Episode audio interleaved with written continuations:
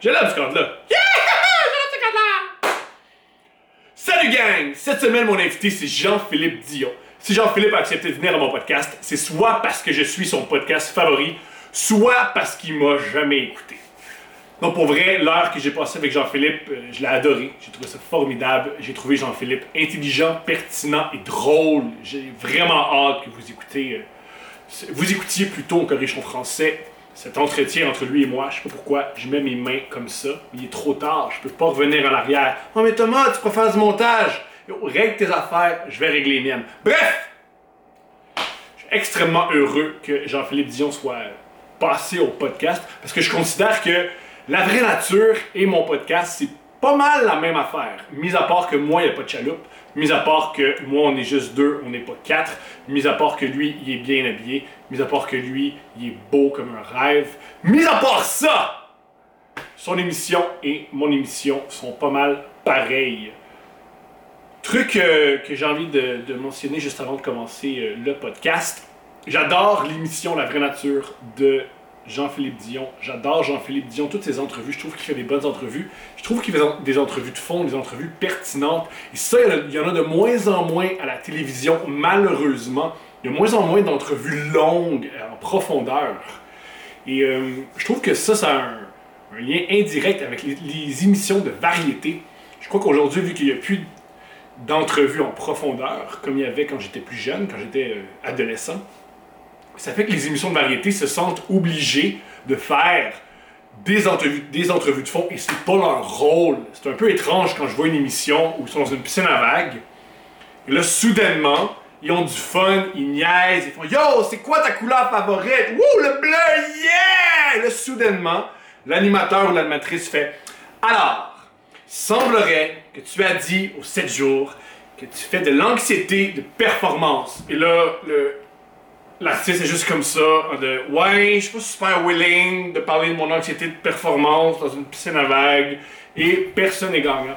Alors, à mon avis, s'il y avait plus d'émissions, d'entrevues de fond, les émissions de variété pourraient se permettre d'être un peu plus niaiseuses, plus boblées. Et ça, je crois que c'est une bonne affaire. Je crois que c'est une bonne affaire de regarder une émission de variété juste pour s'amuser, faire et écouter une émission d'entrevue de fond pour euh, essayer d'apprendre qui est cet artiste, qui est cet individu. Alors, je trouve que si chacun joue bien son rôle, il n'y a pas de mélange des, y genres qui fait que personne n'y gagne. Alors voilà. Juste avant aussi, dernier, dernier truc, avant de partir mon podcast, moi j'ai une soirée d'humour à tous les mercredis 20h au bar L'Hémisphère Gauche à Montréal, à 3 minutes du métro Beaubien. Une soirée d'humour, c'est moi qui fais du nouveau matériel avec 5 humoristes qui viennent peaufiner le matériel. S'il vous plaît, venez à ma soirée d'humour, c'est 10 pièces. Vous pouvez acheter vos billets en ligne ou vous présenter directement au bar. Il reste toujours, toujours, toujours de la place. Je suis pas les Backstreet Boys en 1997. Il y a pas des filles qui font en pensant à moi. Bonne affaire, parce que j'ai pas envie de gérer le, problème moral, le dilemme moral de pourquoi tout mon public, c'est des filles de 13 ans qui découvrent leur sexualité, puis moi, comment je vis avec ça en tant qu'homme de 21 ans qui se fait manipuler par une compagnie de disques. J'ai pas ça. J'ai pas des millions de dollars, mais j'ai pas ça. Est-ce que je serais prêt à avoir des millions de dollars pour avoir ce conflit moral-là? Bien entendu. Donne-moi un million de dollars et la moralité prend le bord. J'ai aucune intégrité. Un peu, un peu, mais pas tant que ça. J'ai pas d'intégrité jusqu'à un million de dollars. Un million de dollars, l'intégrité. À 850 000 non plus. Pour vrai, à 1000 pièces non plus. Juste, donne-moi 20 pièces et j'ai pu dire mon intégrité. Bon, j'ai assez fait un fou de moi. Place à du matériel un peu plus relevé. Place à Jean-Philippe Dion. Bon podcast!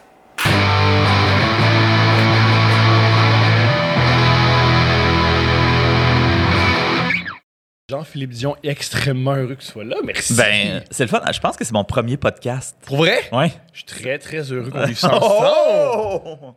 Yeah! C'est le fun. Un podcast, c'est cool. Vu que sur Internet, tu peux être vulgaire et dire des choses étranges. Ouais, ok. Euh, commençons par le début. Euh, T'es né où puis en quelle année? Je suis né à Saint-Alphonse de Grimby, petit village euh, des cantons de l'Est. Euh, je te dirais un petit village un peu anonyme. Il n'y a pas grand-chose. Une station-service, la compagnie d'excavation de, la famille, euh, de, ma famille, puis, puis, des fermes. Donc, vraiment un petit village dortoir. Et je suis né en 1983. C'est extrêmement plate, vivre là ou pas du tout?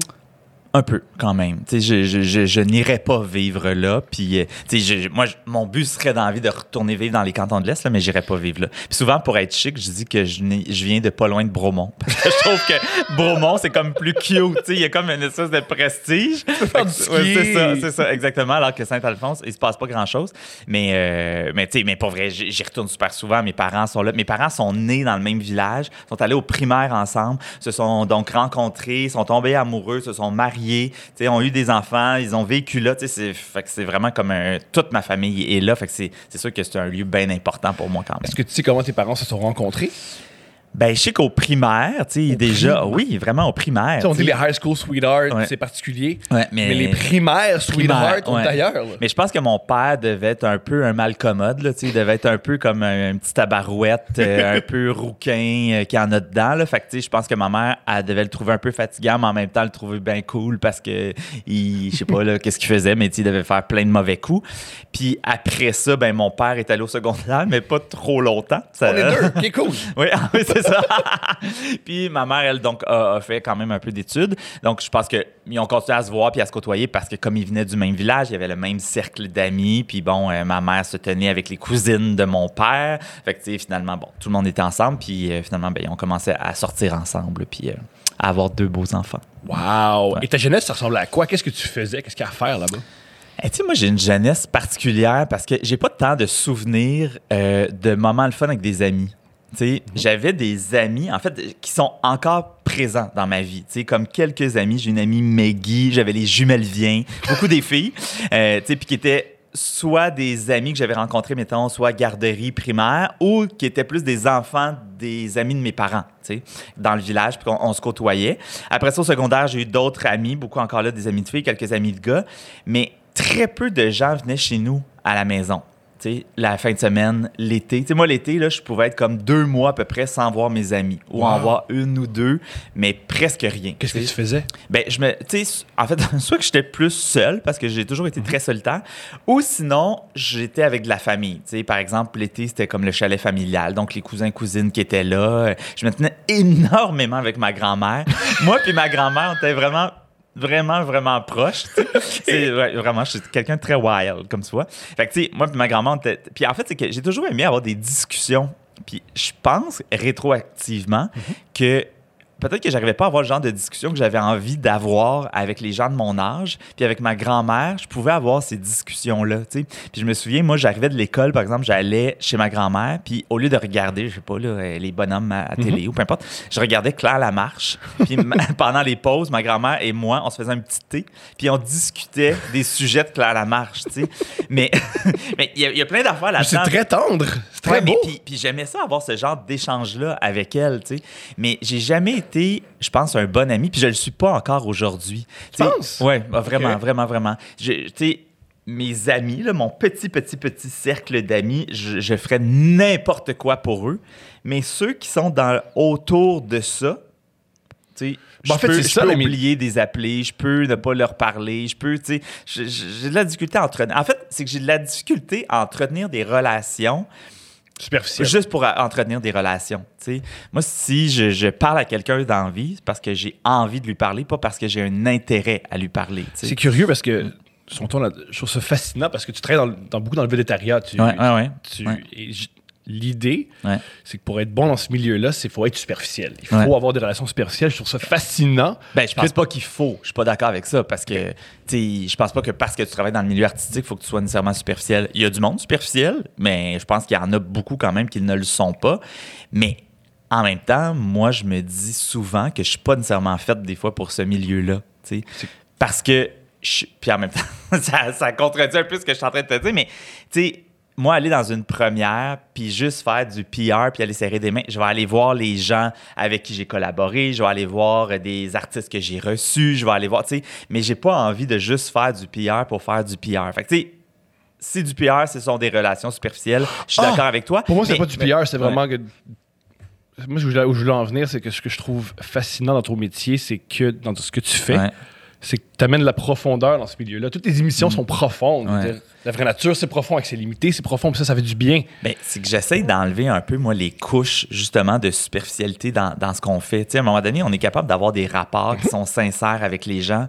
Puis je trouve quand même que dans notre milieu, il y a beaucoup, quand même, de gens un peu fournis. tu sais. Bien sûr. Des gens que, devant, à la télé, tu sais, puis moi, là, ça me tue, là, regarder une émission avec euh, quelqu'un qui va faire quelque chose, puis que tu sais que dans la vie, jamais il ferait ça. Ça- Je suis pas capable. Je suis pas capable. Puis je comprends pas comment quelqu'un peut avoir un personnage à la télé puis un personnage dans la vie. Puis moi, par exemple, à la vraie nature, ce que j'essaye de faire, c'est justement de, de me dire, cette personne-là que j'ai devant moi, là, pendant 24 heures dans un chalet, ben moi, mon devoir en tant que producteur puis qu'animateur, c'est que en bout de ligne, dans l'émission puis dans le montage, ce soit cette personne-là que je présente, pas la personnalité que l'invité veut me présenter. Tu comprends? Oui. Fait que, fait qu'à un moment donné, l'invité va me raconter des affaires, puis ça, je sais que ça fait partie du personnage. Fait que dans ma tête, c'est comme ça, ça s'en va dans la bine corbeille, tu sais, ça s'en va comme dans la poubelle, puis on l'utilisera pas. Puis j'ai eu des invités qui m'ont texté après coup. Tu sais, Je me souviens d'Isabelle Boulay, après La Vraie Nature, après la diffusion, elle m'a- texté, puis elle m'a dit Merci de m'avoir montré comme je suis vraiment. Tu sais. Je trouvais que c'est le plus beau commentaire. Parce que ça, ça veut dire que moi, j'ai réussi à hum, me faire une tête, à me faire une idée sur qui est cette personne-là. C'est qui vraiment Isabelle Boulay. Puis c'est ma perception à moi. Après ça, tu sais, ça se peut que ma perception soit fausse ou pas. Mais dans ce cas-ci, j'ose espérer qu'elle était vraie puis que j'ai présenté la bonne Isabelle. Aussi, moi, à mon avis, parce que je parle, moi, je parle à des gens qui ont fait ton émission, je crois que ce qui est très, très unique à ton émission, qui est très. Tout, à ton honneur, c'est que tu respectes les artistes et l'art qu'ils font. Ce qui n'est pas, ce qui est pas le cas de bien des émissions de, avec, les, avec les stars ou avec les artistes. Tu respectes beaucoup, beaucoup l'art. Mais, ouais, mais tu sais, j'espère que. T'es un, ce- des- t'es un des seuls animateurs que je connais qui lit. Ce qui est très rare. Tu lis des Non, mais- livres, je veux dire, tu lis des romans, tu étais au courant. Mais ça me fait vraiment peur en ce moment où s'en va la, la télé parce que c'est sûr que si on regarde, là, par exemple, Netflix, tu sais, ce qui est à la mode, ce sont les fictions. Tu sais, C'est vraiment, on regarde les, Les séries, documentaires. les documentaires, les fictions, effectivement, tu as raison. Donc, les, ces deux champs-là, c'est vraiment ce qui est populaire. Puis, tu sais, c'est- on se parle de ça. T'as-tu vu tel documentaire? T'as-tu vu telle série? Bon, tout ça. Mais le variété est putain à la mode. hein. Tu sais, Netflix l'a essayé, ça n'a pas tant fonctionné. C'est la télé-réalité. Ce qui manque, c'est The, Thir- Ouais. The- The Circle. Ouais, euh, ouais, exactement. Mais sauf que moi, c- tu sais, ce que je fais, c'est beaucoup du variété. Je fais du documentaire, là, tu sais, je fais du variété qui rencontre du documentaire, mais ça prend. C'est en du fait- variété pour intellectuel. ben, oui. Ben oui, c'est intellectuel. Faut, ben, si tu ouais. comprends pas le français, on peut pas écouter ton, ton émission. Non, Faut parce que ça parle beaucoup, beaucoup. Voilà. Oui, mais on est quand même à TVA, qui est un réseau grand public, un réseau populaire. c'est la preuve. Moi, Ouais. moi, t'es la, pre- la preuve qu'on peut être intelligent en télévision. Oui, mais c'est la, la preuve. je veux dire. Oh! Mais c'est vrai, t'es la, t'es la preuve qu'on peut être intelligent en télévision, qu'on peut parler de trucs profonds. Non, mais il y a plein d'animateurs et d'animatrices qui sont brillants, mais Non, on mais- dirait que en ce moment, je sais pas si c'est ce que les gens veulent ou ce que les diffuseurs pensent que les gens veulent ou ce que les annonceurs veulent, je sais pas. Mais c'est comme s'ils veulent juste que ce soit dans du stun, dans de la farce, dans de la blague. Puis moi, ça, ça me fait mal à ma télé parce que, tu sais, moi, là, je vais regarder tous les shows d'entrevue, les talk shows, les séries de grandes entrevues. Je vais tout regarder, mais je veux que ce soit pertinent. Je veux que ce soit intéressant. Tu peux avoir le plus bel enrobage, le plus beau décor, la plus belle mise en scène, les plus belles idées, mais il faut que l'entrevue soit intéressante, puis que ce soit profond, puis qu'on apprenne des choses, sais. Puis je trouve tellement qu'il y a plein d'animateurs qui ont bien plus de potentiel, puis d'intelligence, puis de connaissances que moi, mais parce qu'ils veulent faire une télé qui plaît, ils vont réduire le niveau de contenu pour être accessible, mais je trouve ça triste. On est à la, même, on est à la même, même, même, même place. Ouais. Moi, des fois, je regarde, quand je regarde la majorité des émissions d'entrevue, je sais pas où j'ai ma. Mettons, là, je me dis que ça fonctionne mes affaires, je sais pas où j'ai ma place. Ouais. Il y a certaines émissions où je me dis, j'ai l'air. Je saurais pas quoi faire. ben non, ce c'est étrange. Ouais. Mais Je suis d'accord, je suis d'accord. Je, je- je suis à la même place que toi. Penses-tu qu'on peut s'en sortir? Ben, tu sais, moi, je me dis que ma, mon but, c'est moi de continuer à faire le genre d'émission. Parce que ça marche. Un truc, c'est que t'es Oui, pas, t'es mais pas underground. Non, là. au contraire. Puis moi, je trouve que TVA ont été très, a été très audacieux en acceptant de présenter la vraie nature. Je pense qu'au début, un peu, c'était qu'ils savaient pas trop quoi faire avec moi. Puis quand j'ai proposé cette émission-là, ils ont fait euh, oui, c'est beau, là, puis euh, fais-en huit, là, tu sais, puis on va voir où on met ça dans la case. Puis là, ils ont vu le premier épisode, puis là, ils ont dit, peux-tu en faire deux de plus? Peux-tu en faire quatre de plus? Puis finalement, cette saison-là, on a fait genre 15 finalement. Mais tu sais, mais je pense qu'ils ont vu qu'on était capable d'avoir une profondeur, qu'on était capable d'être grand public, qu'on était capable d'être pertinent, mais d'avoir du fun. Puis, tu sais, oui, on s'est ajusté. Oui, peut-être que la première saison, c'était juste trop deep. Mais, tu sais, on a fait attention aussi pour rajouter des moments de bonheur. Puis, en même temps, c'est correct, c'est pas de Ouais, dénaturer. ta troisième saison doit toujours être meilleure que la première. Parce que tu Euh, t'améliores. Ben, je pense que oui. C'est l'objectif. Puis En, en- mais en même temps, l'émission, c'est vraiment basé sur ce que les invités sont puis ce qu'ils vont nous raconter. L'émission où l'invité il va moins, ben l'émission est moins bonne. Puis l'émission où l'invité il va plus, ben l'émi- l'émission est meilleure. Puis tu sais. On a bien beau dire que, que, par exemple, je reviens sur cette critique-là, que la vraie nature, c'était trop braillard puis qu'on on pleurait trop. Mais les émissions qui performent le mieux sont souvent les émissions où ça déchire. On est des latins. Ouais, ouais, nous, c'est ça. On a est- besoin d'émotions. Ben oui, Ouais, j'en parlais souvent à Catherine Levac qui vient d'Ontario, qui est très, très, très euh, anglo-saxon, si on veut, même si elle parle français. Elle, c'est le, le- le premier clash qu'elle a vu au Québec. C'est donc important de savoir ce que je pense puis comment Ouais. je me sens. On peut pas juste entendre Ouais. mes blagues. Puis non, Catherine, on veut vraiment savoir tout. Puis elle fait, ah, OK, OK. Mais puis, tu sais, tu vois, je me rappelle Catherine à la vraie nature. Moi, c'est une fille que j'adore parce que je trouve qu'elle est brillante, cette fille-là. Je trouve qu'elle est chic. Tu sais, je trouve qu'elle dégage quelque Elle est chose. de- élégante. oui, de- exactement, d'élégant. Puis je trouve que c'est vraiment une fille brillante qui a tout compris, qui n'a pas besoin de se faire expliquer les affaires. Son humour, sait ce qu'elle fait. C'est En parfait. fait, elle est extrême, pour la connaître, elle est extrêmement ouverte d'esprit. Ben, C'est- Elle a la pensée scientifique. euh. Je ne sais rien, j'ai Ouais. des opinions, mais je suis ouvert à tout. Exact. Ce qui fait qu'à mon avis, elle va toujours être pertinente. Ouais. Mais tu sais, je voyais, par exemple, à la vraie nature, pour une personne comme Catherine devenir, c'est sûr qu'il y a quelque chose où tu fais, ouais, qu'est-ce que je suis en train de vivre là? là? Je suis comme dans un chalet, assis sur une botte de foin, à jaser avec Dave Morissette, à raconter ma vie. Elle adore Dave Morissette. Non, mais c'est ça, mais il y a quand même quelque chose d'un peu comme incroyable dans tout ça. Mais c'est à force de ces invités-là, tu sais, qui, qui, après ma barre, n'étaient pas nécessairement les invités que tu dis, ah, ils vont se raconter. Ouais, c'est pas comme. Isabelle Boulay où tu fais des émotions, je pense qu'il y en a deux, trois. Exact. Tu mais, sauf chanter. que, ouais, mais sauf que moi, ce que j'aime, c'est prendre une Catherine Levac puis dire OK, je vais, je vais essayer de t'amener là jusqu'où je peux t'amener. Ça sera pas à la même place qu'Isabelle Boulay, ça sera pas à la même place que Dave Morissette, mais un où ta place puis de le travailler ensemble? Moi, c'est ça que j'aime en télé, tu sais. C'est comme de faire du sur-mesure avec chaque personne. Dans ton émission, il y a de l'alcool et euh, Ouais. il y a euh, du montage. Est-ce que tu dois gérer. voilà les clés du succès. T'as tout compris. Mais tu écoutes, moi je pense que tu écoutes, ça marche parce qu'il n'y a pas de montage. C'est pour ça que le choix My Course fonctionne. Euh, ton choix aussi fonctionne, mais tout ça pour dire, t'as-tu des fois des agents qui t'appellent et qui font Bon, JP, mon artiste a fait ci, a fait ça, qu'est-ce que tu vas garder Est-ce que tu dois gérer ça ou pas du tout? Mais tu sais, ce qui est drôle avec la vraie nature, c'est que c'est pas tant l'agent, mais c'est l'artiste souvent. Parce que, écoute, on a passé là, 30 heures ensemble. Fait qu'à un moment donné, on a appris à se connaître, puis les liens se sont quand même tissés. Fait que ça va arriver que je vais avoir un petit texto, un appel, un courriel d'un artiste qui va dire comme Hey, je suis pas vrai là au souper, j'ai raconté ça. Je pense que j'avais trop bu de vin ou tu sais, je me suis laissé emporter ou un invité a posé une question puis je voulais pas nécessairement aller là puis tu sais, jamais je vais essayer de dire non, non, non, non, non, je vais le mettre absolument, c'est très, très important. Puis ça. Après ça, si je sens que c'est. Hein, On l'entend- pas. Non, on l'entend pas, parfait, on l'entend pas. Mais euh, il y y, a un camion de vidange. mais, mais sauf que, tu sais, si je sens que l'artiste, c'est juste que là, il a peur d'avoir peur, d'avoir peur, je vais y en parler, on va le travailler ensemble, puis je vais essayer de comprendre vraiment la réflexion derrière cette crainte-là. Mais si je sens que ça va faire de la peine à son père, à sa mère, à son frère, à son chum, à sa blonde, je vais l'enlever. C'est parce que je veux pas. Je, tu sais, moi, j'aimerais pas ça aller dans une entrevue, raconter quelque chose par rapport à mes parents, puis aller souper dimanche soir avec un, ro- un roast beef chez mes parents, puis être mal à l'aise. tu. C'est tout à ton honneur parce que moi, si j'étais dans ta position avec le pouvoir que t'as, j'abuserais à toutes les semaines. N'importe quoi. Non, je te n'importe jure. quoi. N'importe quoi. N'importe quoi. Il y a une raison pourquoi toi, t'as une émission à TVA et moi, j'ai un podcast sur Internet. non, mais tu sais. Puis je trouve ça. C'est vrai ce que tu dis. Tu sais, je trouve qu'on a un pouvoir en tant Bien que producteur. tu je l'ai dit tantôt Ouais, hors d'onde, ton, ton, émission pourrait être tellement différente avec le matériel que t'as. là. Ben oui, effectivement. Mais tu sais, moi, mon pouvoir, en fait, c'est d'aborder des sujets différents, d'aborder des sujets qui vont peut-être créer une réaction chez le téléspectateur, puis que j'espère à la maison, ils vont en parler. J'espère va peut-être régler quelque chose qui n'est pas réglé en eux, ou en tout cas les aider à le régler. Mais c'est vrai qu'on a un pouvoir, puis il faut pas l'oublier, parce que la- le, le montage peut, peut, peut, peut, peut désavantager quelqu'un, comme le montage peut aider quelqu'un.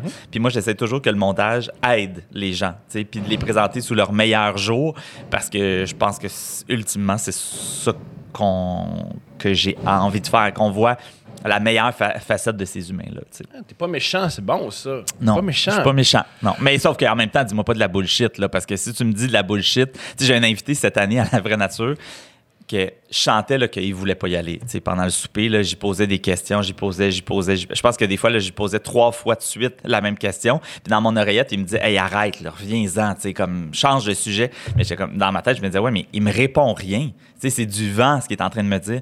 Fait que le lendemain matin, quand on a fait le petit déjeuner, qui est comme le bilan du week-end, j'ai dit, mais pour vrai, tu t'as peur d'y aller? Tu j'ai senti vraiment sur les breaks, mais l'invité était comme, ben, sais, il était comme un peu saisi de se faire dire ça parce que je pense qu'on n'est pas habitué de se faire confronter Vraiment à ça, pas. le genre de, tu me dis un peu de la bullshit, sais. Puis je veux juste te dire que j'en étais conscient, tu sais. Évidemment, dans le montage, on ne verra pas ça parce qu'on a enlevé toutes ces affaires-là, mais j'ai pas mis non plus le vent que cet invité-là donnait parce que c'est juste qu'il, je pense qu'il était pas rendu là dans sa vie à raconter certaines affaires. Ah, je comprends. Comment t'es tombé en amour avec la télévision? Ben, très tôt, là, euh, à Claire la marche avec ma grand-mère, là, tu sais. Mais, euh, Parce que c'est rare des gens Ouais. qui ont qui rentrent en télévision sans connaître personne, sans Ouais. népotisme, aussi rapidement. Comment tu t'es. C'est quoi, le, comment- c'est quoi la- la- la- le moment entre je tombe en amour avec la télévision et je fais des, des efforts concrets pour m'y rendre? mais tu sais, moi, je dois toujours être éternellement reconnaissant envers Stéphane Laporte puis Julie Snyder. C'est les deux personnes qui m'ont aidé, qui m'ont aidé à faire ma place en télé, qui m'ont donné confiance en moi, qui m'ont peut-être même fait plus Jeune en plus, hein? Ben, très oui, parce que, tu sais, Stéphane, je pense que j'avais euh, 20, 21 ans quand j'ai commencé à travailler avec lui, puis que je suis devenu comme assistant réalisateur avec lui. Puis après ça, j'ai rencontré Julie peut-être deux, trois ans plus tard, puis rapidement, c'est parti, puis ma carrière a décollé. Puis,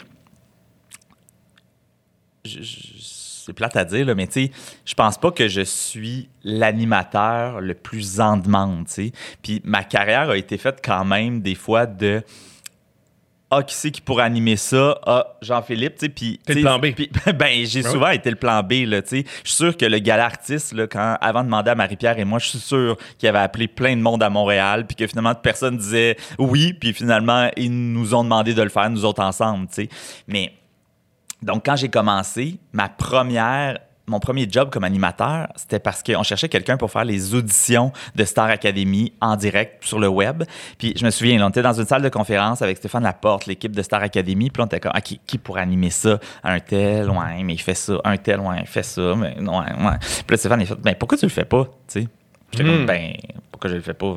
Parce que je suis pas animateur, tu sais. Puis il a dit, ouais, mais là, tu connais Star Academy, ça fait trois saisons que tu fais avec nous sur Starac, tu connais le projet comme personne, let's go, anime, tu sais.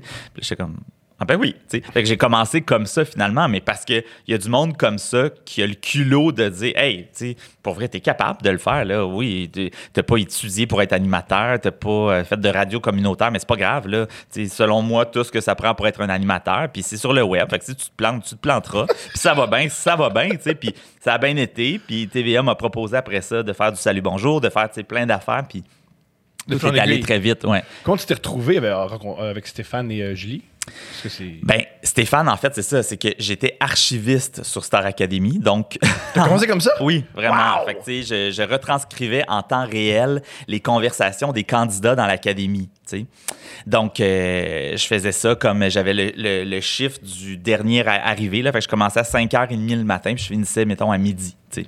Fait que je retranscrivais. Je faisais ça là, pendant tout mon avant-midi en temps réel. Avais-tu des aspirations de- d'être devant la caméra ou juste travailler? J'en avais eu, moi, à l'époque. Tu sais, quand j'étais plus jeune au secondaire, puis vers la fin de mon secondaire, j'avais essayé là, de faire, tu sais, euh, j'ai fait de la figuration, puis des affaires comme ça. Mais, tu sais, personne ne me rappelait. Il n'y avait rien qui fonctionnait comme comédien ou comme animateur. Fait que, tu sais, j'avais un peu abdiqué par rapport à ça. Abdiqué à Puis- 19 ans. ouais, j'ai pris ma retraite à 19 ans. Non, mais puis c'était parfait parce que j'avais pas les connaissances nécessaires, j'étais pas assez euh, déniaisé, j'étais pas niais, j'étais, tu sais, T'es un plein ado, de- t'es pas un homme. Non, mais puis, tu sais, j'ai quelque chose, moi, d'un peu. euh, je me protège dans la puis, à un moment donné, ça marchait pas non plus pour faire de l'animation parce que j'étais trop pogné dans moi, puis tout ça. Fait qu'il fallait que je libère des choses, puis qu'après ça, je sois à l'aise. Mais donc, c'est ça, fait que j'ai commencé à faire ça. Stéphane avait besoin d'un assistant réalisateur au contenu. Il m'a fait venir une fois. Il m'a genre testé en me posant des questions sur la journée à l'académie, mais des affaires genre euh, quelle était la couleur du chandail de Marc-André Fortin pendant la game de euh, je sais pas quoi là, euh, ballon dans neige à l'académie. Puis là, je savais. T'sais. Fait que là, j'ai vu dans ses yeux que ok, lui il a compris là, puis il regarde les bonnes affaires ou pas. Puis après ça, donc j'ai commencé à travailler avec Stéphane. J'ai parlé de moi à Julie. Puis ce qui est vraiment ridicule, c'est. Puis tu sais, moi, ma carrière, c'est vraiment ça. C'est des hasards, des rencontres, d'être à la bonne place au bon moment. À un moment donné, donc, j'ai pas de job. Je travaille comme recherchiste à Salut Bonjour en remplacement, genre pendant le temps des fêtes. Puis je marche dans un couloir, je tombe face à face avec Nelson Harvey, qui est un, gars qui travaille en télé, qui est avec Julie Snyder. Puis donc, euh, moi, je le connais, fait que là, on se salue. Puis là, il me dit, ah, je sais pas si vous vous connaissez, il me présente à Julie. Puis là, je lui dis, donc, c'est quoi ton nom? Fait que là, j'ai dit Jean-Philippe Dion. Elle dit, ah, c'est toi, Jean-Philippe Dion? Fait que là, je dis oui. Elle dit, ben oui, j'ai entendu parler de toi par Stéphane. Tu sais, il m'a dit que, que tu avais du talent, puis blablabla. Fait que j'ai peut-être quelque chose pour toi. Tu sais. J'ai fait OK. Je suis revenu chez nous. Puis le téléphone sonnait. C'était une productrice qui me disait Julie, vu que tu partes à Las Vegas avec elle pour faire un mois de tournage pour un DVD avec Céline Dion. Wow! Mais j'ai refusé hein? parce que, ouais, parce que je parlais pas assez bien anglais. Puis je voulais pas décevoir Julie Snyder, tu sais. Puis on avait tous, moi j'avais entendu les rumeurs autour de Julie qui était exigeante, puis bon tout ça. Fait que finalement je suis parti, euh, ben c'est ça, fait que j'ai dit non le téléphone a ressonné comme euh, huit heures plus tard. Puis là, la productrice a dit non, non. Julie, elle a dit ben voyons pas, c'est ridicule que tu refuses ça. Qu'est-ce que ça te prend pour que tu dises oui? Ben, j'ai dit ben ça prendrait quelqu'un qui parle bien anglais. Fait qu'elle a dit ben parfait, trouve-toi quelqu'un qui parle anglais, puis vous allez partir deux ensemble, puis vous allez travailler ensemble. Fait que je suis parti finalement à Las Vegas avec Nadia, une fille, une autre recherchiste, puis on a fait le projet ensemble à deux. Puis là, c'est là que j'ai commencé à travailler avec Julie, puis petit à petit, je suis devenu. Euh, tu sais, Julie était très bonne pour nous nommer euh, avec des titres. Tu sais, genre, je suis devenu chef recherchiste alors que j'avais pas de recherchiste en dessous de moi, puis que j'avais pas d'expérience comme recherchiste. Après ça, je suis devenu producteur au contenu de show où il y avait pas de recherchiste, mais j'étais producteur de je sais pas qui. Mais tu sais, mais sauf que ça, ça, montrait aux yeux des autres sur les plateaux, dans les productions, même à TVA, que j'étais quelqu'un qui pouvait avoir des responsabilités. C'est comme ça que j'ai grandi jusqu'à voler de mes propres ailes. Puis à un moment donné, j'ai commencé à faire accès limité. Puis là, donc, je suis devenu vraiment animateur. Oui, que j'ai développé avec Julie. Wow. Est-ce que tu sens que, vu que tu n'as pas de place à la télé, il faut que tu t'en crées une toi-même? Parce que les euh, souvent, les oui. on se dit ça. il n'y a rien pour moi, m'en créer une. Moi. Oui. Ben, tu sais, moi, le téléphone, je suis pas, tu sais, sais, c'est super. moi non ça plus. Peut être non, je suis ici, moi. Mais non, mais tu sais, ça peut être confrontant quand tu te compares à, mettons, Marie-Pierre Morin. Oui. Marie-Pierre, que j'adore, cette fille-là, je pense qu'on est vraiment un très bon duo d'animateurs, d'animateurs, animatrices, parce que on se complète sur plein d'affaires, puis ça marche vraiment très, très bien. Juste physiquement, c'est cool de voir ensemble. Ben, puis ouais, puis c'est vraiment le fun. Puis, sauf que c'est très confrontant, parce que elle, le téléphone n'arrête pas de sonner, les demandes arrivent, tu sais. Puis là, tu sais, puis en même temps, moi, j'ai pas à me plaindre, là, ça va bien. Mhm. Euh, je paye ma maison. Pis, non, oui, c'est ça, mais puis il y a bien des animateurs qui aimeraient sûrement avoir le genre de contrat que j'ai, là, mais, mais sauf que quand tu te compares à une Marie-Pierre, tu fais comme tabarouette. Hey, moi, je suis loser, là. Je suis dans une Lada, puis elle est dans une Lamborghini, là. C'est, La différence, c'est que toi, peut-être envie parce que tu peux créer ton propre emploi, tu peux créer des concepts ben, dedans. Oui, mais ultimement, elle l'a, elle aussi, ce côté-là. Pour moi, c'est une vraie productrice dans l'âme, Marie-Pierre. Elle a des idées, elle a du goût, ça l'appelle, puis ça. Mais sauf que c'est sûr que quand tu te compares à ce genre de personnalité-là, ben, tu trouves que toi, le téléphone sonne pas bien, bien. Mais en même temps, moi, je réalise que moi, j'ai fait ma place avec ma crédibilité. J'ai fait ma place parce que j'étais un producteur qui est finalement devenu un animateur. Donc, après ça, qu'on m'a offert des jobs de contenu parce que j'ai développé des projets, parce que, tu sais, ils m'ont. J'ai jamais dit, mais le premier gala artiste que j'ai animé avec Marie-Pierre, au départ, on m'a appelé pour me proposer de le produire. Puis j'ai dit non, parce que j'étais comme, c'est quoi mon intérêt d'aller produire le gala artiste alors que j'anime accès limité, je produis accès limité, je produis d'autres shows, j'ai un documentaire avec Alexandre Taillefer. Comme j'avais du, stock en masse, j'avais pas besoin de ça. Fait que j'ai dit non. Puis ils m'ont rappelé en me disant, ben d'abord, veux-tu l'animer? Puis là, j'étais comme, ben, tu sais, vous me dites ça parce que vous avez pas trouvé de producteur, puis là, vous savez pas, tu sais. J'ai vraiment dit ça à la patronne de l'époque, tu puis elle m'a dit, ben voyons, euh, tu sais, si à un moment donné, si on te le propose, on, on veut pas se planter, là, fait c'est parce qu'on croit en, Marie-Pierre et toi, puis on va vous mettre ensemble. Mais tu sais, ça a été la même chose euh, pour euh, Accès Limité. Tu sais, Accès Limité, c'était comme, ben, tu veux animer un show à TVA, parfait, ben, propose-nous un projet. J'ai proposé ça. Après ça, La Vraie Nature, c'est la même chose, tu sais. C'est moi qui est arrivé avec ce concept-là que d'autres personnes m'avaient parlé, puis j'ai proposé ça. Livre de La Vraie Nature qu'on a sorti cette année, ben, j'ai eu une idée de lancer un livre, mais c'est personne qui me dit, hey, viens, on va faire un livre avec toi. C'est moi qui génère ces projets-là, ces idées-là. Mais en même temps, je réalise que ça fonctionne bien pour moi, fait que j'ai pas à me plaindre, tu sais. Mais sauf C'est que tout à ton honneur. Ouais, mais sauf que des fois, on aimerait ça être plus en demande, tu comprends c'est mon rêve. Mon rêve, c'est qu'on me dise veux-tu faire ça? Et dire non. Non, c'est ça. non, ouais, ouais, non. raccrocher. Mais Ouais. non. non, euh, mais, Mais je trouve ça ouais. fascinant que tu dises non. Et c'est comme ça que tu as des. La plupart des choses dont tu es fier, au départ, on t'a offert quelque chose qui te plaisait pas, et tu dit non et tu t'es choisi. Ouais. Je trouve ça. Mais en fait, que- pas moi, je dis oui à pas quoi. Ouais, mais c'est pas qu'il me plaisait pas, c'est que moi j'ai toujours eu la peur de me planter dans la vie. Fait que cette peur-là a fait en sorte que j'ai pris des choix qui étaient souvent les bonnes décisions à prendre parce que tu sais comme là j'ai dit non, mais j'ai dit non, puis là j'ai eu la fille qui parlait anglais, fait que ça a fait que je me suis pas planté puis Julie m'a aimé puis elle m'a donné d'autres contrats après, tu comprends tu sais? J'ai toujours je pense réussi à mettre mes pions aux bonnes places. Puis surtout, j'ai finalement toujours réussi à sauter dans le train quand il passait tu sais, dans ma vie professionnelle en ce moment, il se passe plein, plein d'affaires. Puis, tu sais, je suis dans cette réflexion-là de saute-tu dans le train ou pas, tu sais. Puis, je, je pense que je vais sauter parce que ça a été l'espèce de, de, de, de- fil conducteur de ma carrière. De, il se présentait quelque chose, finalement, let's go, vas-y, fonce, puis euh, ça va bien se passer finalement. Yeah. Je crois que c'est ton concept et de la danse, si je me souviens bien. C'est en fait c'est un concept d'attraction. Oui. Mais quand je suis arrivé comme producteur, c'était euh, un show de danse avec deux personnalités qui dansent. C'était Mhm. le concept. Fait que euh, donc j'ai j'ai pogné ça avec euh, puis là on s'est entouré. Il y a eu Pierre-Louis Laberge qui est arrivé comme concepteur avec Jean-Philippe Vautier avec euh, une recherchiste puis donc on a travaillé ensemble pour vraiment développer ce concept-là puis arriver à ce qui est arrivé à la télé. Mais c'était un défi, puis tu sais, c'était drôle parce que je me sentais un peu comme la Denise Filiatro du- de Radio-Canada, parce que, ben, qui, qui, qui amenait à Radio-Canada parce que, tu sais, il m'avait appelé parce que le, le producteur, donc Jean-François Bouliane chez Attraction, il voulait que Jean-Philippe, il m'avait dit J'ai deux missions pour toi. Je veux que tu fasses un show de danse grand public, comme si tu étais à TVA, mais à Radio-Canada. Puis je veux que Jean-Philippe Vautier soit en nomination au Gala Artiste l'année prochaine. mais tu sais, c'était c'était- Wow. tu sais, c'était pas une commande, sinon je te paye pas. Mais Non, non, mais- je veux que Jean-Philippe Vautier devienne un animateur populaire. tu sais. faut que là, il ait son Ça a step. marché? Ben, ça a marché, mais tu sais. Yeah! Ouais, ben ouais, mais pour vrai, c'est pas à cause de moi, c'est à cause du talent de Jean-Philippe. puis C'est un tout.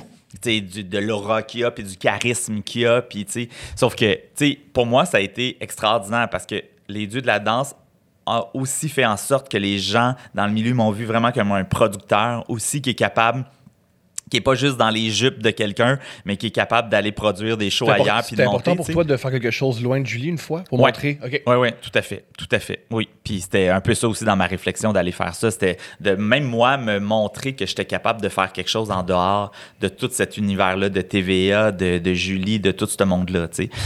Puis ça me fait du bien. Ça a fait en sorte qu'après ça, Benoît Clermont, qui est le président de production des Ferlandes, m'a proposé d'être vice-président de production des Ferlandes pour les productions. Tu sais, je pense que si je n'étais pas parti aller faire ça, j'aurais pas eu ce mandat-là non plus. Fait que, tu sais, j'ai sauté dans le bateau quand il est passé, puis j'ai relevé le défi de, faire ça.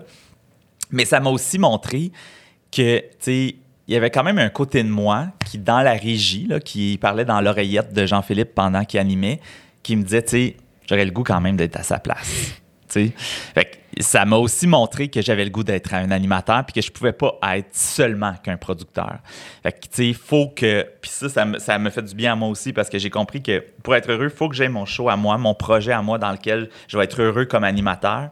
Mais j'ai besoin quand même de travailler avec d'autres comme producteur parce que ça, ça vient chercher autre chose dans mon cerveau puis j'en ai besoin de ça. Fait que, fait que cette expérience-là était super formatrice pour moi parce qu'elle m'a fait comprendre bien des affaires. Wow. Est-ce que tu sens aussi, aussi- félicitations, tu es un des euh, t'es le premier spectacle euh, dans, au 21e siècle, tu es le premier show de danse qui marche puis qui amène euh, Crois-tu? Ben, ben. Je recommence. Ouais. Crois-tu que ce- le succès des jeux de la danse, ça l'a permis le succès des révolutions? C'est-à-dire que des gens à TVA Ouais. qui ont fait Ah, la danse à la TV. OK, Ouais. cool. Ben, je pense que. Mais tu sais, il y avait quand même eu les, le match des étoiles à Radio-Canada avec Normand Brathwaite avant, tu sais, qui avait connu un très grand succès qui a duré plusieurs années. Puis, tu sais, on a tous un souvenir un peu euh, drôle de ce show-là. Mais il y avait quand même ça qui avait vraiment bien fonctionné. Euh, tu sais, les dieux de la danse n'avaient pas la prétention de renouveler la patente puis de, de, de, de, de réactualiser tant la, la- ou de lancer une nouvelle génération d'émissions de Mais danse. pour connaître quelques danseurs, Ouais. ils sont très heureux d'avoir ces, ces émissions-là Ouais. parce que ça fait que leur école de danse, il y a plus d'inscriptions. Et ça ouais. fait que la danse existe. Ils sont très, très, très reconnaissants de ces Mais émissions-là. tu sais, je pense que Révolution a fait beaucoup plus pour l'industrie de la danse au Québec que ce que le- le- les dieux de la danse ont pu faire. Je des humoristes temps- qui me comptent, Ouais. qui pleurent en regardant ça, ça me fait beaucoup Oui, ben, je suis d'accord, c'est super touchant. Mais, mais, mais les dieux de la danse, ce que ça a fait, c'est que ça, ça a quand même, je pense, redonné un genre de trend de- d'émission de danse au Québec. Puis je pense que là, les gens, après ça, V a lancé Danser pour gagner. TVA travaillait aussi sur son show de danse. Puis je pense que Révolution est venu complètement changer la donne parce qu'ils ont réussi à, à trouver une facture nouvelle, à avoir quelque chose d'ultra moderne, à nous mettre aussi de la danse contemporaine à ère de grande écoute. Tu sais, c'est tout ça que Mais ça c'est génial, parce que ça nous prouve qu'à la télévision québécoise, Ouais. ça fonctionne, ces émissions-là, ça Ah ouais, fonctionne, les émissions à Ouais, risque. ça ouais. Oui, puis il faut prendre ce risque-là. Mais tu sais, ça, c'est aussi un concept qui a été développé pendant trois ans. Tu sais, C'est ça aussi, c'est qu'au Québec, à un moment donné, si on veut que notre variété fonctionne, il faut qu'on se donne le temps de faire les choses, qu'on se donne le temps d'essayer, de faire des pilotes. De, Pourquoi c'est aussi précipité, la télévision québécoise? ben, parce qu'il n'y a pas d'argent. Qu'est-ce que ça veut- J'arrive pas à faire le lien entre il manque d'argent et. euh, Ben parce que si tu as un budget, mettons que ton émission te coûte un million, mais que tu veux euh, essayer, faire des tests, réfléchir, embaucher du monde, puis que ça, ça coûte 300 000, ben tu le prends où, ce 300 000-là? Tu Mm. tu l'enlèves de ton 1 million? Donc, si tu l'enlèves de ton 1 million que te coûte ton émission, ben ça veut dire que tu vas produire finalement cette émission-là, soit que tu vas, tu vas perdre de l'argent, ou que tu vas être obligé d'enlever des éléments dans ton décor, des éléments dans ton casting, euh, d'enlever l'enrobage, puis de faire une émission plus cheap parce que tu vas avoir trop dépensé en développement, tu comprends? Tout à Fait euh, c'est ça. C'est- un simple calcul qui est plate. Est-ce que tu veux un jour faire de la fiction? Euh, Parce que t'aimes les Ouais. romans, t'aimes Ouais, le, ouais, les spectacles, t'aimes les. Euh, non, je pense pas. Ben, je pourrais te dire oui, là. Oui. Mais j'aimerais ça. j'aimerais ça, mais tu sais, je vois pas par quel bout prendre ça pour l'instant. Peut-être que si un jour euh, j'ai ma boîte de production, que je m'associe avec quelqu'un qui aime la fiction, qui connaît ça, mais tu sais, je me prétends pas un producteur de fiction. Là, en ce moment, j'ai le goût de faire de la série documentaire, du documentaire, euh, euh, peut-être à l'international aussi. J'ai le goût d'explorer ça, mais sais, j'ai pas ces connaissances-là. Je pense que je ferais plus du spectacle, de l'art vivant Mhm. avant de faire de la fiction. J'aimerais ça produire des shows, produire soit du théâtre, mais tu sais, en même temps, produire du théâtre quand il y a trois scènes sais, les théâtres le font déjà eux-mêmes, qu'ils n'ont pas besoin d'un producteur en plus. Mais en tout cas, j'aimerais ça peut-être monter des spectacles. J'aimerais ça, éventuellement. Tu penses quoi de Netflix? Toi, toi qui comprends l'argent, qui comprends. Tu penses quoi de, de- Tu penses quoi de Netflix? Je, ben, je pense que c'est nécessaire. Je pense que ça a fait en sorte que ça a bouleversé notre industrie. Puis je pense que c'était nécessaire que ça le fasse, parce qu'on en avait besoin de se dépoussiérer à un moment donné aussi, puis de trouver des nouvelles façons de faire, puis des nouveaux moyens de, de diffusion et tout ça. Mais je pense, puis tu sais, ça, ça nous a donné aussi une, une lunette sur, euh, ça nous a ouvert une fenêtre sur euh, des nouveaux genres, sur des nouvelles façons de faire. Tu sais, je pense que notre télé s'est actualisée aussi au Québec à cause de, de cette proximité-là, puis cette, cette accessibilité-là avec d'autres façons de faire. Mais je pense juste qu'à un moment donné, il va falloir qu'on arrête de d'écrire des articles puis d'en parler tout le temps puis que ce soit sur toutes les lèvres parce que notre culture va complètement mourir puis disparaître. tu sais. Je pense qu'à un moment donné, tu sais, ça va être inévitable que si on continue à mettre Netflix autant de l'avant, ben, tu on n'est pas capable de compétitionner Netflix. Ben, Netflix s'intéresse pas à nous. J'ai un ami qui travaille à. Net- Il y a deux Netflix. Il y a Netflix euh, San Francisco qui s'occupe de la, la patente Ouais. là, de Netflix et Netflix Los Angeles. Lui, il travaille à San Francisco. Puis il m'explique nous, ce qui nous intéresse, c'est le nombre d'abonnés. Alors au Québec, on n'a pas à investir. On, a Mhm. Ben non. déjà, on, on- vous a déjà. Nous, ce qui nous intéresse, c'est faire des émissions en Inde, au ça. Mais puis, tu sais, ce qu'ils investissent ici au Québec, C'est minime. c'est complètement ridicule. Puis, tu sais, on n'a pas de, proprié- de, de propriété intellectuelle sur ce qu'on produit pour eux. Euh, Tu sais, fait que, tu sais, oui, ils injectent de l'argent ici, mais cet argent-là ne reste pas, s'en va. Les droits s'en vont, tu sais. Fait qu'ils partent avec la création, puis leur- les droits leur appartiennent. Fait que, tu sais, en quoi c'est utile alors que, tu sais, bon, Bell a lancé Crave cette semaine euh, en français, euh, Québécois a Illico, euh, Radio-Canada a Tout.tv, euh, pourquoi penses-tu qu'il faut payer pour tout.tv? C'est un truc que je trouve curieux, moi, payer pour Ouais. un service public. Ben, tu sais, moi aussi, ultimement, je comprends l'argumentaire de Québécois qui dit, qu'un service public charge, tu sais, donc on paye. Bien les artistes ce- ont ce discours-là aussi. Ouais, ouais. Fait que, tu sais, je comprends que cette logique-là n'est pas là, mais en même temps que je, je comprends que si la télé publique est sous-financée, puis qu'elle a besoin d'argent pour faire des productions de contenu, puis qui sont à grand déploiement, puis qui sont bien faites, qui ont besoin de plus d'argent. Fait que je comprends ça. Mais tu sais, je, je, je, je, je, je- je- suis ambivalent par rapport à ça. Je comprends, je comprends.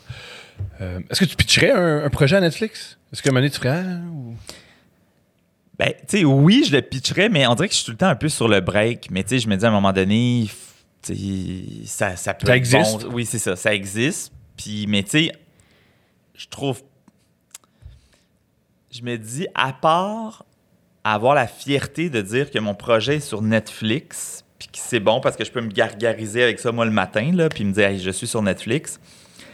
En quoi c'est mieux d'être sur Netflix que sur euh, Illico, que sur Crave, que sur euh, Mhm. tout.tv. Je comprends qu'il y a plus de monde qui le voit, mais oui, ça je le comprends. Puis c'est le fun de faire rayonner ton œuvre à l'international. Puis ça je le comprends, mais en même temps, je me dis, tu souvent, tu sais, les, les gens que j'ai entendus, là, que, mettons, leur émission a été achetée pour Netflix, tu sais, ça, c'est pas des gros montants, là. C'est pas avec ça qu'ils vont s'acheter une nouvelle voiture euh, à la fin de l'année. Fait que, tu sais, je me dis, qu'est-ce que ça donne à part notre fierté personnelle, puis on encourage ce monstre-là? Mais tu sais, en même temps, je suis tout à fait conscient que. Moi, le seul que je connais qui, Netflix qui- est là, qui puis, est euh, heureux de Netflix, pas- il y a beaucoup de gens qui sont heureux de Netflix, mais c'est Adib, parce qu'Adib, lui, son objectif, c'est de rayonner, dans la francophonie. Oui, Puis C'est ben, plus facile d'aller faire des spectacles ça, en Afrique, c'est ça, en. France. C'est ça l'objectif de. C'est ça. Mais tu sais, puis même moi, tu sais, je le vois plus comme un producteur, mais comme un producteur, c'est sûr que ton but, c'est que après ça, s'il y a une boîte, je sais pas, là, au Pakistan qui trouve que c'est hot ce que tu fais, puis ils ont le goût de, t'associer- de s'associer avec toi pour développer autre chose. Tout ça, c'est le fun. C'est des, des avenues, de nouvelles avenues qui sont extraordinaires. Fait que tu sais. Mais pour vrai, je, je me questionne beaucoup par rapport à tout ça. tu sais. Je veux pas, en même temps, faut pas être défaitiste, faut pas non plus arrêter le progrès. Je, je m'entends parler puis je me dis, mon Dieu, j'ai l'air de ma mère qui dit que Facebook a changé les Mais façons Facebook de a changé. On, a- on oublie que Facebook a changé, Mais- a un impact très négatif sur les démocraties occidentales. Ben, fait, Alors, ouais. euh, on peut se permettre d'avoir peur de ces compagnies-là. C'est ça. Mais en même temps, je me dis, c'est là. euh, je- On peut se permettre d'avoir peur de toutes les compagnies à Silicon Valley. Mais ce C'est la moindre des choses. Mais, mais ce que je trouve fou, c'est ça, c'est que, tu sais, d'un côté, on dit que nos réseaux n'ont pas assez d'argent. D'un côté, on n'arrête pas de dire que la télé québécoise est en train de mourir, que, mais on encourage Netflix. Fait que, tu sais, c'est- comme, tu sais, c'est la même chose que on, on trouve que nos artistes en musique, ils font pitié parce que, c'est tough, ils font pas d'argent, Mhm. ils vendent pas d'albums, mais on est tous abonnés à Spotify, puis à Apple Music, puis on n'achète pas d'albums. Fait que, Mhm. tu sais, c'est ça que je trouve qu'on est comme un peu con, tu. Je trouve que quelque part, on est niaiseux, tu sais. C'est- On n'arrête pas de chialer, mais on fait rien, tu. On dirait qu'on n'est pas capable de changer nos habitudes. La planète va mourir, mais ah oui, là, je prends des petits sacs réutilisables pour mettre mes carottes dedans, mais tu c'est pas ça qui va faire la grosse différence qu'on a de besoin en ce moment, tu Fait que, tu c'est- c'est tout ça que je trouve qu'on est un peu niaiseux en tant que société. Puis je m'inclus là-dedans. Bon, bien là, sûr, bien tu sûr. je- ça, T'es pas en train de nous juger. on- je- moi, je suis la même, je suis à la même place. Moi aussi, Ouais, j'ai Netflix. Moi, j'ai Spotify. Tu sais, Ça fait trois semaines que je me dis, faut que j'aille m'acheter une tasse à café réutilisable. Puis là, tu sais, tantôt, tu m'as payé un café. Puis là, j'étais comme, hey, là, j'ai pas ma tasse à café réutilisable, mais j'ai le goût d'en boire un café. Fait que je, je l'ai pris, mon café. Mhm. Oui. Mais c'est ça. Ouais, je, je vais boire. ouais. Buvons, buvons. Euh, comment t'as su le moment. euh, As-tu un moment où t'as su que t'étais homosexuel? Euh, ben, au moment où j'ai couché avec un gars la première fois, je te dirais que j'ai pas mal eu la confirmation. Mais. euh, Moi, c'est l'inverse. La première fois que j'ai couché avec un gars, j'ai fait, ouais, j'étais hétéro. gros, ouais, c'est ça. Ah, non, Non, ça manque non, de, non, ça. manque de Ouais. Ben, peut-être qu'il y a ça aussi. Là, la dernière fois que j'ai couché avec une fille, j'ai peut-être compris que j'étais gay. Mais euh, je pense que, ça s'est un peu développé au secondaire en voyant des attirances. Euh, je pense que c'est arrivé aussi, à l'époque, c'était avec des espèces de chats sur Internet, là, sais, bien avant les applications et tout ça. Fait que, ça a commencé un peu là avec l'espèce d'interdit, le mystère et tout ça. C'est excitant. Puis oui, c'est ça. Mais est-ce que j'étais gay ou c'était j'étais juste. C'était plus l'interdit qui était excitant, qui était stimulant, tu sais? Mais après ça, à un moment donné, quand j'ai commencé à avoir rencontré des gars, ben, j'ai bien compris que j'étais gay. Puis après ça, j'ai jamais eu de doute. Là, pour moi, ça a été très, très clair. Puis ça n'a pas été. euh, En fait, ça a fait en sorte que mon secondaire a été la pire période de ma vie, là, parce que je n'étais pas bien dans mon corps, je me posais des questions, je comprenais pas trop ce qui se passait, euh, tu sais. Fait que, je me faisais écœurer, euh. Ah, les- des fois, c'est difficile, j'imagine, parce que les autres le savent avant toi que tu es homosexuel. Ouais, mais tu sais, comme mettons au primaire, tu sais, j'étais pas homosexuel au primaire, tu comprends? Parce Comprends. que, ben, je, je l'étais. Mais Je- t'as pas de c'est libido, ça, c'est ça, on oublie Mais sauf que je me faisais traiter de gay, ben, tu sais, moi, dans ma tête, j'étais comme, traite de gay, mais je suis pas gay, là, tu sais, j'avais des blondes, puis, tu sais, oui, ultimement, je devais être gay à l'intérieur de moi, je pense pas que je le suis devenu, là, tu sais. Mais sauf que, c'est ça, fait que, tu sais, fait que, oui, les autres le savent avant toi, mais en même temps, le ce qui fait mal, en fait, c'est plus de se faire tout le temps rabaisser. C'est- les cours d'éducation physique où tu es dans le vestiaire puis tu veux mourir parce que t'es pas à l'aise dans ton corps. Y les gars changent, sont bien plus virils que toi. euh. C'est tout ça que tu te fais écœurer. Puis là, tu es, démuni en bobette, en train de te changer. C'est tout ça, là, pour moi, c'est comme je ne retournerai jamais là dans ma vie. Là, mais, euh, mais une fois que cette étape-là a été passée, pour moi, l'homosexualité n'a pas été un grand enjeu de vie. Là, ouais. Et tu tombes en amour au secondaire? Euh, non. Non, pas du tout. Puis aussi, je me c'est une question de Montréalais. Ouais. C'est-tu plus difficile être homosexuel d'où tu venais ou tu juste. Oui. Ben, je pense que hey, moi, j'avais hâte de partir à Montréal. Mhm. Moi, tout ce que je pouvais faire pour sacrer mon camp puis partir à Montréal, je l'ai fait. tu sais, J'avais mon char. euh, tu sais, J'ai la journée que je pouvais avoir mon permis de conduire. J'ai eu mon permis de conduire. Je pense le lendemain, euh, j'ai eu une voiture. euh, tu sais, Tout s'organisait. Euh, tu sais, je savais que je m'en allais au cégep à Montréal. tu sais. À un moment donné, j'hésitais. Ah ouais, tu sais, je pourrais aller faire comme un science humaine à Granby. Puis j'ai comme non, non, non, non, non. ah ouais, à Montréal. Puis tu sais, je suis allé au cégep euh, du Vieux-Montréal, tu sais, qui était vraiment downtown Montréal, pas loin du village. Extrêmement ouvert. Oui, c'est ça, exact. Fait que, c'était clair pour moi que je m'en allais à Montréal, puis ma vie était pour être là. Puis ça n'a pas pris de temps, une fois à Montréal, que là, j'ai commencé à, à fréquenter des gars puis à avoir des chums. Comment tu fais? Moi, ça m'intéresse, cette, cette partie-là. Parce que j'ai compris ça, la plupart. C'est un truc qu'on sait pas des, des homosexuels. sont très bons en informatique parce que très tôt, ils doivent communiquer. Ben, c'est pas tant très bon enfin, en informatique que le doigté. En fait. mais c'est vrai.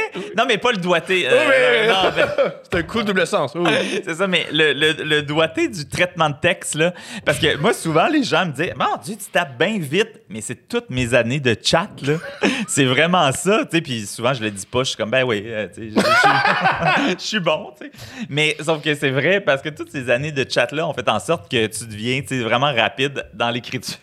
Ben, c'est très drôle que tu dises ça, parce que j'ai souvent cette remarque-là. ouais. Moi, je, moi, je crois que c'est une des raisons pourquoi les, bien les gays sont bons sur les réseaux sociaux. Ils sont sur les réseaux sociaux depuis l'âge de 11-12 ans. C'est comme ça qu'ils peuvent rencontrer d'autres hommes. Euh, C'était quoi tes applications? vrai. Comment tu parlais? Euh, c'était MIRC. Let's go! Ouais, ouais, c'est ça. C'était ça qui était comme euh, les chats. Ouais, ben c'était que ça. C'était que ça. En fait, puis il y avait comme des. Mais je me rappelle même pas, c'était des channels ou je sais pas trop. Puis là, on pouvait converser entre nous là-dessus, tu sais. Moi, j'ai un ami Mais, plus ouais. vieux, s'envoyait des fax. S'envoyait des fax tout nus. Il s'envoyait des. Hum, c'est joli, il était Sur- content. Oh Ouais. mon Dieu, sur le petit papier, là, comme glacé du fax, là, à rouleau, là. Ouais. Ouais. Et boy, ouais, non, moi, ça, j'ai. Honnêtement, j'ai jamais connu ça. il, était, il est- il est plus vieux, c'est pour ça. Euh, comment c'est quand ta comment t'es ton ta première relation amoureuse? Comment tu l'as rencontrée? Comment? Mon premier chum, c'était à Montréal, mais c'était vraiment tordu parce que let's go c'est même les meilleures histoires Parce que moi, je suis arrivé à Montréal, j'étais en chambre chez une madame complètement folle, qui était une enseignante. Elle louait une chambre dans son appartement, dans son 4,5, dans Nouveau-Rosemont. Puis là, ma mère était venue avec moi pour qu'on magasine. Puis là, elle était comme, Hey, tu vas être bien ici, c'était un appartement propre. La madame, c'est une prof, elle bien gentille, puis tout tout va bien aller. La madame, c'était une hostie de folle. un Montréalais t'aurait dit le nouveau Rosemont il y a rien de plus laid et vieux Mais une j'ai déménagé en autopatrouille parce que la police m'a sorti de cet appartement-là. parce que la madame était complètement folle, OK? Elle, Je veux tout savoir. elle calculait le nombre de carrés de papier essuie-tout ou de papier de toilette que je prenais dans une semaine. Elle fouillait dans les poubelles pour voir combien d'essuie-tout, puis elle déballait, mettons, pour voir combien il y avait de carreaux. Elle, elle volait mon assouplisseur parce qu'elle voulait pas qu'on utilise notre savon à linge puis l'assouplisseur. En, elle voulait pas qu'on mette ça en commun. Fait que moi j'avais mes bidons là, du Costco comme dans mon euh, dans mon garde-robe. Mais elle venait voler mes trucs dans ma chambre. Elle, elle exigeait que je lave à la à l'eau de javel la laveuse après avoir lavé mes vêtements. Tu sais, j'étais pas si sale. Ah non? Elle exigeait ça. Elle était complètement folle. Puis, tu sais, moi, j'étais comme le bon garçon de bonne famille. Puis, j'avais Oui. une voiture. Fait que là, elle, c'était une vieille madame qui avait de la misère à marcher. Puis, ça. Fait que je l'accompagnais pour aller faire son épicerie. Tu sais, je l'amenais chez Métro, elle faisait son épicerie, je ramenais ses paquets, je l'aidais à défaire. Tu sais, j'étais comme le bon garçon. Là, bon gars de région, Ouais, exact. gentil. Puis tu sais, j'étais comme à mon affaire puis ça, mais elle était complètement folle. Elle faisait venir, des- elle avait des amants européens qui venaient, qui venaient. Là le samedi, mettons, ça sonnait à la porte. J'étais comme ah, je vais aller répondre. Non non non non non, réponds pas. J'étais comme comment ça, réponds pas. Ah non, c'est un Belge qui vient pour me voir. Ok? Il m'a dit, il est arrivé 10 minutes trop tôt, tant pis pour lui, je ne réponds pas. Là, j'étais là, oui, mais, madame, il, il- il peut pas rester là, là c'est l'hiver. Ben non, il y avait juste à pas arriver à cette heure-là. Elle répondait pas. Il sonnait ding dong, ding dong, ding dong. On répondait pas, tu sais. Mais c'était, c'était complètement fou. Est-ce que tu l'entendais faire l'amour? Non, jamais. Je Ah, pense que, ouais, je sais même pas si elle avait une sexualité vraiment. Elle avait des amants qu'elle refusait à sa porte. Oui, mais c'était des histoires tordues. mais tu sais, c'était une madame, là, vraiment, là, que sa voix, là, t'as l'air, ça a l'air d'une bonne madame, d'une bonne enseignante, tu sais, une madame un peu âgée. Tu- Euh, Tu peux pas concevoir ce qui se passe dans sa tête. Puis là, à un moment donné, elle a décidé que là, parce que là, la relation s'envenimait, parce que là, elle me demandait, genre, mettons, euh, je sais pas, là, la le- le- relation de la dame qui voulait pas que tu utilises du papier de toilette sans venimais, je, Ouais, suis je comprends bouleversé. pas. c'est ça. Fait que finalement, à un moment donné, elle, me dé- elle a décidé un soir que là, il fallait que je parte. Puis là, j'ai dit, ben non, je pars pas. Je suis en fin de session au cégep. J'ai des examens. Il faut que je me concentre là-dessus. En passant, t'es la seule Puis- personne de l'histoire du vieux Montréal qui disait j'étais en fin de session. c'est jamais arrivé dans l'histoire du lieu. Effectivement. fait que là, elle m'a dit non, tu pars. Puis là, j'étais comme non, je pars pas. Puis là, fait que là, je suis parti comme j'ai fait chauffer mon restant de spaghetti que ma mère m'avait envoyé du dimanche soir. Puis là, je suis allé dans ma chambre, je mangeais mon spaghetti. Puis je l'ai entendu composer le 911 appeler la police puis dire oui bonjour bonjour je suis en train de me faire agresser s'il vous plaît venez tout de suite à telle adresse tu sais fait que là deux voitures deux autopatrouilles arrivent dans la rue bloquent le boulevard en avant, genre l'Angeli, une petite rue de même. Là, deux autopatrouilles bloquent en avant. Tac, tac, tac. Il... Fait que là, elle va ouvrir. Oui, oui, oui, t'es en train de. Tu sais, fait que là, moi, je suis comme, voyons. Fait que là, moi, je suis au téléphone avec mes parents. Puis là, je dis, hey, pa, qu'est-ce que je fais? Tu sais, comme. Il dit, ben là, pour vrai, votant, là, tu sais. Puis, euh, tu sais, je dis, ouais, mais on a payé pour l'année, là. On s'en fout, là, votant, tu sais. On, on prendra un avocat s'il faut, tu sais. Votant, là, tu sais. Fait que là, euh, moi, je sais pas quoi faire. Là, la, fait que là, elle est comme, il est là! Fait que là, mais c'est comme une scène de film. Fait que là, la police ouvre la porte. Là, moi, je suis comme, je suis assis en indien avec mon assiette de spaghetti, tu sais, puis j'écoute Virginie, tu sais. Fait que là, ils sont comme, qu'est-ce qui se passe? Là, je disais, pour vrai, je sais pas ce qui se passe, là. C'est comme, j'ai aucune idée. Puis là, elle, elle crie, là, comme, il essayait de me tuer, il essayait, tu sais. Fait que euh, là, eux autres sont comme, ben voyons donc. Fait que là, il la pogne, il la rassoit dans le divan, tu sais, parce qu'ils sont comme, là, madame, là, calmez-vous, tu sais. Fait que là, la policière, elle vient dans ma chambre, elle s'assoit avec moi, puis là, j'y explique. La fait garde, tu sais, elle dit, c'est la deux ou troisième fois qu'on est appelé ici pour ce genre d'affaires-là. Fait que, tu sais, sors, tu. Là, je vois, mais tu sais, j'ai le cégep, machin, je sais pas où aller, tu j'ai pas de famille à Montréal, tu. Fait que là, ils sont comme, non, non, tu pour vrai, tu ne restes pas ici, tu t'en vas. Fait que là, je suis comme, OK, mais c'est parce que, tu ma chambre est pleine, là. J'ai mon VHS, ma télé, euh, mes bidons de, de nettoyant, de- d'eau de javel. Je suis aux trucs les plus insignifiants. Non, mais Mon VHS, monsieur l'agent! Non, mais j'ai mes affaires, j'ai mon rack à épices, tu sais, comme à 12 épices, tu sais, j'ai comme toutes mes affaires, là, tu sais. Fait que là, ils sont comme, non, non, non, non, tu déménages J'ai jamais entendu quelqu'un dire Je peux pas sortir, j'ai mon rack à épices. Mais le pire, c'est que là, attends, le rack à épices, c'est important dans l'histoire. Génial. Fait que là, je déménage en autopatrouille. Fait que là, on vide ma chambre, on prend mon linge, mes affaires, mes bobettes dans des sacs à vidange, on rentre ça dans les autopatrouilles. Ma soeur, à l'époque, travaille dans une prison. Parce qu'elle être agente correctionnelle, tu sais. Ou Aller- screw, comme euh, on Oui. dit dans le milieu. exact. Fait que là, ils me disent, tu sais, fait que là, je dis, la, la plus proche de ma famille, c'est ma sœur qui est en banlieue de Montréal. Fait que, tu sais, il faut que je déménage chez elle, tu sais. Fait, qu'il me dit, sauf que j'ai pas ses clés, puis elle, elle travaille dans, dans la prison, tu sais. Fait que là, il me dit, ben, on va t'escorter à la prison. Oh, wow. Fait que, fait que Oh, je suis wow. parti avec ma Sunfire, escorté par deux chars de police, avec ma, ma Sunfire comme avec les plantes que ma mère m'avait données, mon bidon de savon à linge, mon auto pleine, pleine, pleine, escorté par deux autopatrouilles jusqu'à la prison où ma soeur travaillait. Là, je suis arrivé à la réception de la prison. Oui, bonjour, je viens voir le nom de ma soeur. Et là, euh, fait que là, ils disent oui, OK, tout est beau. Fait que là, ma soeur arrive, elle fait Qu'est-ce que t'as fait? Sais, ils m'ont dit qu'il y a de la- des policiers avec toi. Surtout toi, euh, qu'est-ce que t'as- tu- qu'est-ce toi, qu'est-ce que t'as fait? Là, je Je dis, regarde, moi, si ça arrive, mes amis C'est font. normal. Je sais pas ce que t'as fait, mais je, je, m'implique pas. Mais C'est ça, euh, ouais. Fait que là, elle m'a dit, garde, tiens, prends mes clés, là, puis va-t'en à la maison, puis ce soir, on, on jasera. Fait que finalement, je suis reparti avec mes amants. Ouais, c'est ça. Mais finalement, j'avais oublié mon euh, rack à épices, mes 12 épices, tu sais, séchées, là, basilic, tout ça. J'avais oublié. Fait que là, le lendemain, j'ai été obligé d'aller au poste de police, aller chercher mon rack à épices. Ah. Parce qu'elle voulait pas me le donner. Fait qu'elle est allée me porter, genre, au poste de police. Fait que je me souviens, j'étais allé au poste de police chercher, puis là, je marchais dans la neige avec mon rack à 12 épices pour revenir chez nous. Fait que c'est ça. Donc, Finalement, ça, c'était la fin de ma première session d'université, un peu traumatisée. La madame est revenue dans mon cégep remettre des annonces pour trouver un nouveau chambreur, tu sais, le genre de cra- crackpot. Je suis allé en cours, j'ai gagné, bon, tout ça.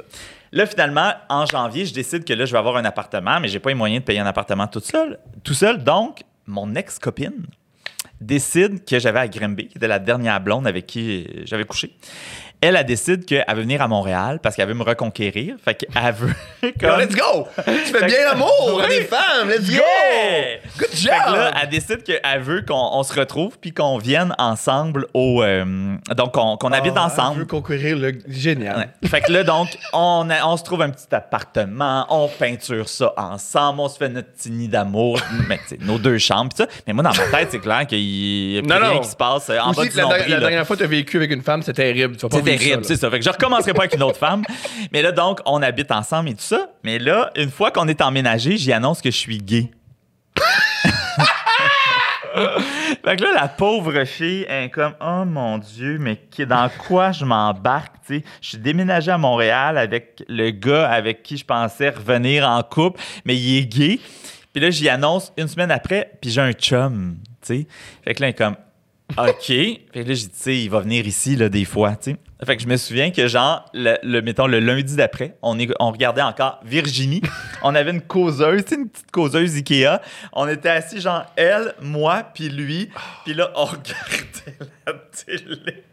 Puis j'étais comme, mais dans quel monde je vis, tu sais? Elle, l'air bête, complètement comme dans quel monde je suis. Lui, qui était pas sûr de comprendre ce qui se passait. Mais donc, ça a été euh, l'arrivée de mon premier chum dans ma vie. Ah, c'est extraordinaire, ton chum. Qui... Faut, gérer ton ex qui décroche pas de toi. C'est ça, exactement. C'est le meilleur triangle amoureux. Voilà, le- voilà. Fait que ça, c'est ma première année à Montréal. Mm. Wow! T'es resté! C'est hot. Je suis resté. Je peux comprendre pourquoi tu t'es défoncé en travail. Parce que J'avais besoin de, voir d'autres choses. Wow! Ouais, exact. Et maintenant, ta relation amoureuse, comment t'as rencontré ton chum? Comment t'es tombé en amour? Je l'ai rencontré dans un théâtre d'été parce que. J'aime euh, que.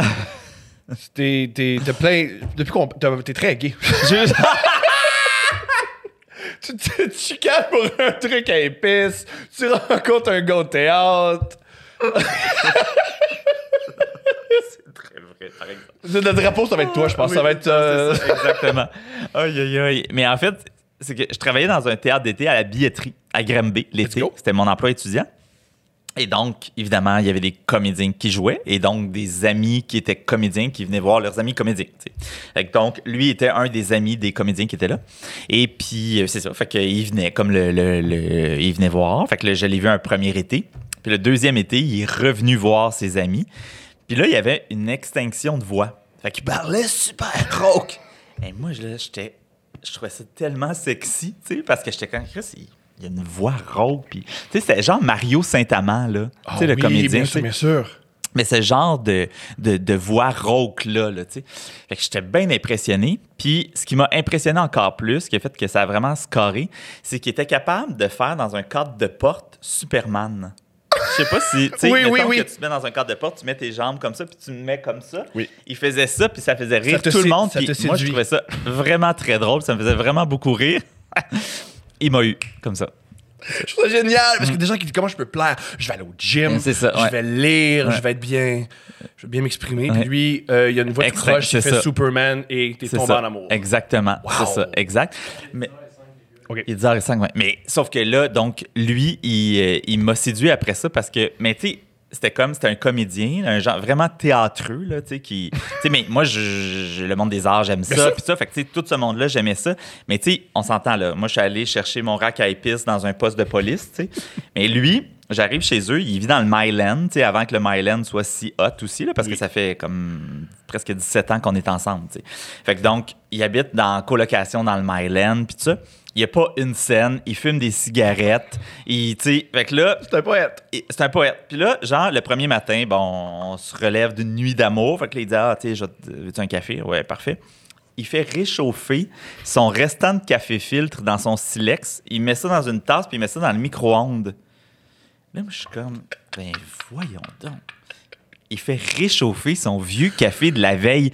Moi, je n'a- J'ai fait subir des choses à des filles là, en one night. Jamais ça. Ça me bat. Jamais. Mais moi, là, j'étais comme, ben voyons donc, le gars, il- ça se peut pas, tu sais. Mais j'étais vraiment constipé, là, tu sais, comme, je venais d'un espèce de modèle de vie, je sais pas de- de- dans quel monde je vivais, là, mais, tu sais, fait bref, tout ça pour dire qu'on dirait que toutes ces années-là de vie m'ont fait, en fait, on fait. Puis, tu sais, moi, c'est pendant ces années-là là, que j'espérais être animateur. Tu sais, mettons qu'on boucle la boucle. là. Pendant ces années-là, j'espérais, moi, être animateur, mais j'étais bien trop coincé puis constipé pour être capable d'être en ouverture sur des histoires de vie différentes puis avoir une ouverture face au monde, tu sais. Fait que donc, toutes ces histoires de vie-là, donc cette rencontre-là avec mon chum qui était le théâtreux puis que finalement, on a. sais, Réchauffé du, café, café. puis moi, j'avais pas plus d'argent. Là, je travaillais comme euh, dans une billetterie de théâtre d'été, puis chez Ultramar. là. Tu sais, C'était comme c'était ça ma vie là, à cette époque-là. Je travaillais pas en télé, pantoute. Puis tu sais. Fait que donc, on a appris à se connaître comme ça. Puis en 17 ans, ben, nos vies ont complètement changé, se sont transformées. Puis voilà, c'était la belle histoire de Jean-Philippe Dion. Wow! Ouais. C'est une superbe histoire. Euh, avant, euh, pour finir, je veux te remercier de faire la télévision, de la bonne télévision. Elle était bien Tu- fin. euh, T'es la preuve et t'es la preuve pour faire de la télévision intelligente. Mm. Et aussi, tu- vu que tes émissions sont populaires, sont pas juste bonnes, ça encourage les diffuseurs, puis ça encourage les producteurs à encourager des... euh, à faire, puis à mettre de l'argent dans des bons projets dans lesquels moi je me reconnais et d'autres artistes très très très pertinents se reconnaissent. Fait que merci. Ben, Je suis merci très heureux que tu crées une alternative. Ben, t'es super gentil. Puis merci de l'invitation. Plaisir. Pour ce premier podcast, ce fut fort agréable. Yeah! Merci beaucoup. Merci.